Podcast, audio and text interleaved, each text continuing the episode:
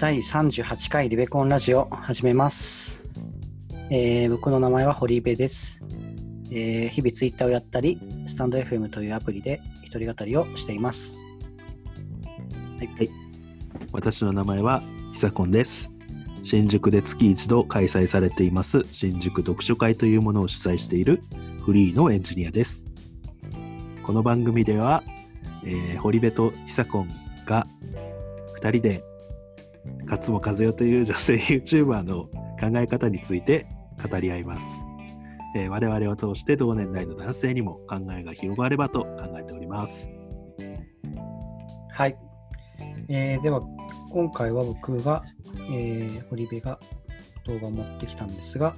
えっ、と、何の話かっていうと、えっ、とですね、2019年の9月10日に投稿された、えー勝間和代のテレビニュースを一切見てはいけない理由を教えますっていう話ですね。うん。で、まあなんか、テレビとかって、うーんと、まあ視聴率を獲得するために、うん。なんか恐怖心を煽るような報道の仕方を、なんか故意に意図的にしているという話をしてて、まあそういうことをすると、どんどんどんどん人ってなんか、なんだろうな、まあ怖くなったりとか、なんかを疑う気持ちとかが強くなっていっちゃう。うんから、まあ、テレビは捨てましょうみたいな。捨てましょう。捨てましょうではないけど、まあ、テレビでも勝間さん自体も一切見ないうんですね。っていう話で、まあ、うん、まあなんかそういう、確かにそういうふうに思うと、なんかニュースの報道とかって、まあ、そういうふうな報道の仕方をしてるなと思って、うんまあ、なんかある意味、あのー有効活用している、人の心理を有効活用していると言えるのかもしれないけど、うんまあ、そそういう裏側があるんだっていうのを、まあ、知れたっていう動画ですね。はい。まああれですね、ネガティブ情報の方が人は欲しがるっていうやつですね。うん、そう、やっぱりその生存欲求みたいなのが強いからっうん、ていう話だと思う。なんか、なんか、うん、まあ、YouTube とかでも、うん、なんかベス、ベストバイみたいな動画よりうんも、買ってはいけないもの5ああ、そうそう、選みたいな僕それ言おうと動思った。そうそうそう、そうなんだよそうなんね。そうそうそう、なんか、このやり方は絶対やってはいけないとか、あるよね。なんか、やると バカになる画バ。バ バツマークをね、やってる。あそうそう。バツマークをやってるし、あの、YouTuber がね、その文字の上でうんやってる絵あるよね。ありがちだよね。険しいか。もう。まあそれが心理に、まあ、対応してるんだけど、うん。まあ、マスメディアも実際そういう心理をずっと使ってるから、まあ、ネガティブニュースばっかり取り上げるよねっていうことですよね。うん、そうそう、本当になんか、僕も最近なあの、夕方ぐらいに、あそのあの感染者の数、東京の感染者の数何人でしたっていうのがなんか来るんだけど、それもまあなんか、まあ、なんか良くもまあっていう感じで、あのマイナスな表現に書かれてて、うん、まあ、ど最近減ってきてはいるんだろうけど、なんかその何曜日の中では過去最多とか、過去1週間の中では過去最多とか、なんか減ってんだったら減ってるって報道した方が、なんか気分みんな晴れるはずなのに、まあそうだね。うどうしてもそう暗い方に文章を書いてる気がして、そうでもなんか言われなきゃ気づかなかったかもしれないけど、うん。確かにそうだなと思って。はい、なんかね、1000人感染者が出た日の時の、うん。なんか別のニュースでは、あの退院者が1000人を超えましたみたいなニュースもあって、それはやっぱ絶対マスメディアではやらないんですよ。それなんかあーうん。あそうだね。だからわざわざいいお話をさやんないんだよね、なんかこういういいお話がありましたっていうよりかはこういうなんか凶悪事件がありましたとか犯罪がありましたとか事故がありましたとかの方がやっぱりなんか数字が稼げるみたいなうん考えがあるのかなっていうので、まあだからそういうのを見るとなんかその人間の裏の意図みたいなのが見えるようになって、うん。まあ、僕もともとあまりあまりっていうか今は本当にテレビから離れてるんですけどやっぱそのニュースみたいなのの報道のされ方とか見てもなんかそういうのを利用されてるんだなっていうのを、うんうんうんうん、なんか見てあるなっていう感じですね。そうだね。あと、数字マジックもよく使いますよね。あー、まあだから、なんだろう。例えばだから、なんだろうね。あの、か陽性者の数うん。だけの実数だけ出してたから、検査数をすごいやってるから、分母が増えてるから、その、数が多くなるのは当たり前なのに、だからそのパ割合を出せよみたいな 話とかありましたね。で、で、なんか最近になってちょっと増えてきた時になったら、うんあの、まあ、それは症状が出る人がよく行くから、うんパーセンテージ上がるんですよ。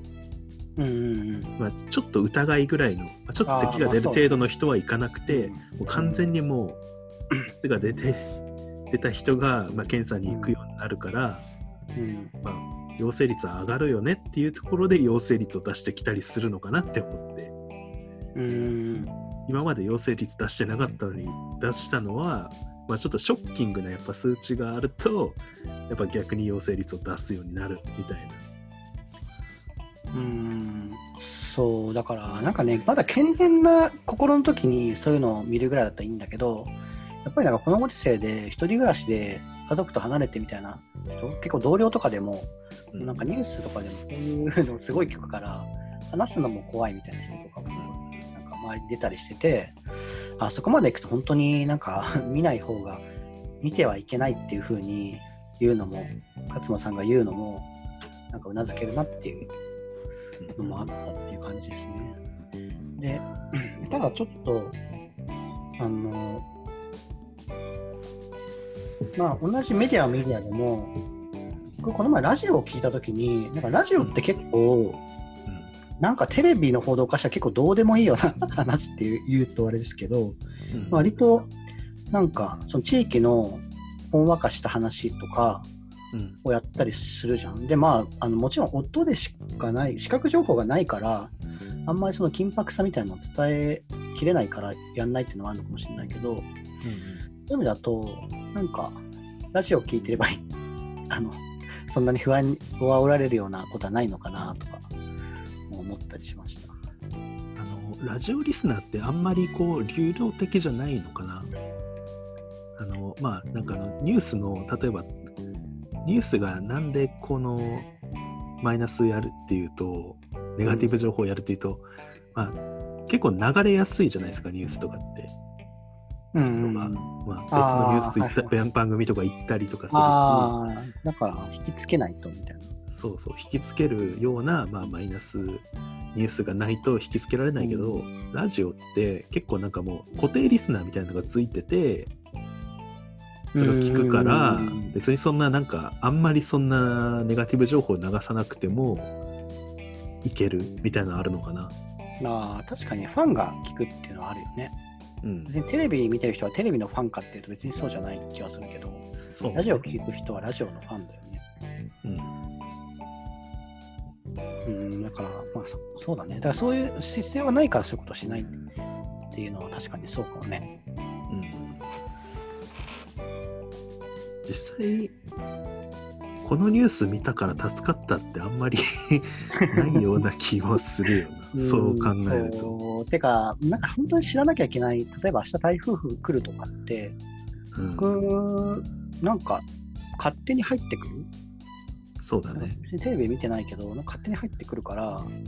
やっぱり本当に重要な情報とかは、あのテレビ以外でも手に入るなぁと思う。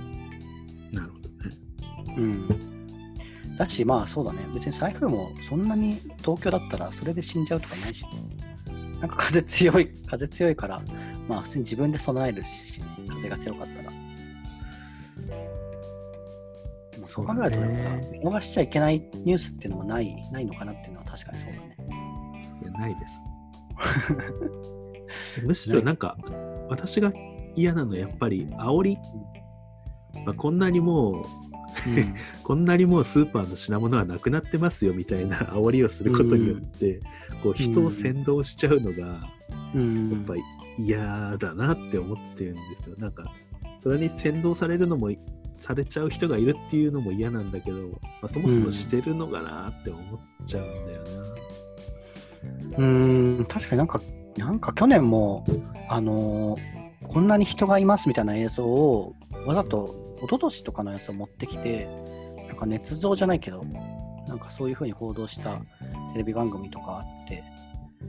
なんか叩かれたりしてたよね。でもなんでそんなことしたのかあんまよくわかんないけどやっぱりうん引きつけたかったのかな。そうだね。なんか外にいから見るとおかしいことも意外と社内にいるとうん。気づかないことってないですか、なんか昔あったんだけど私い 今は所属してないからあれなんだけど、うん。うん。なんか外から見るとなんか変に思われてるけど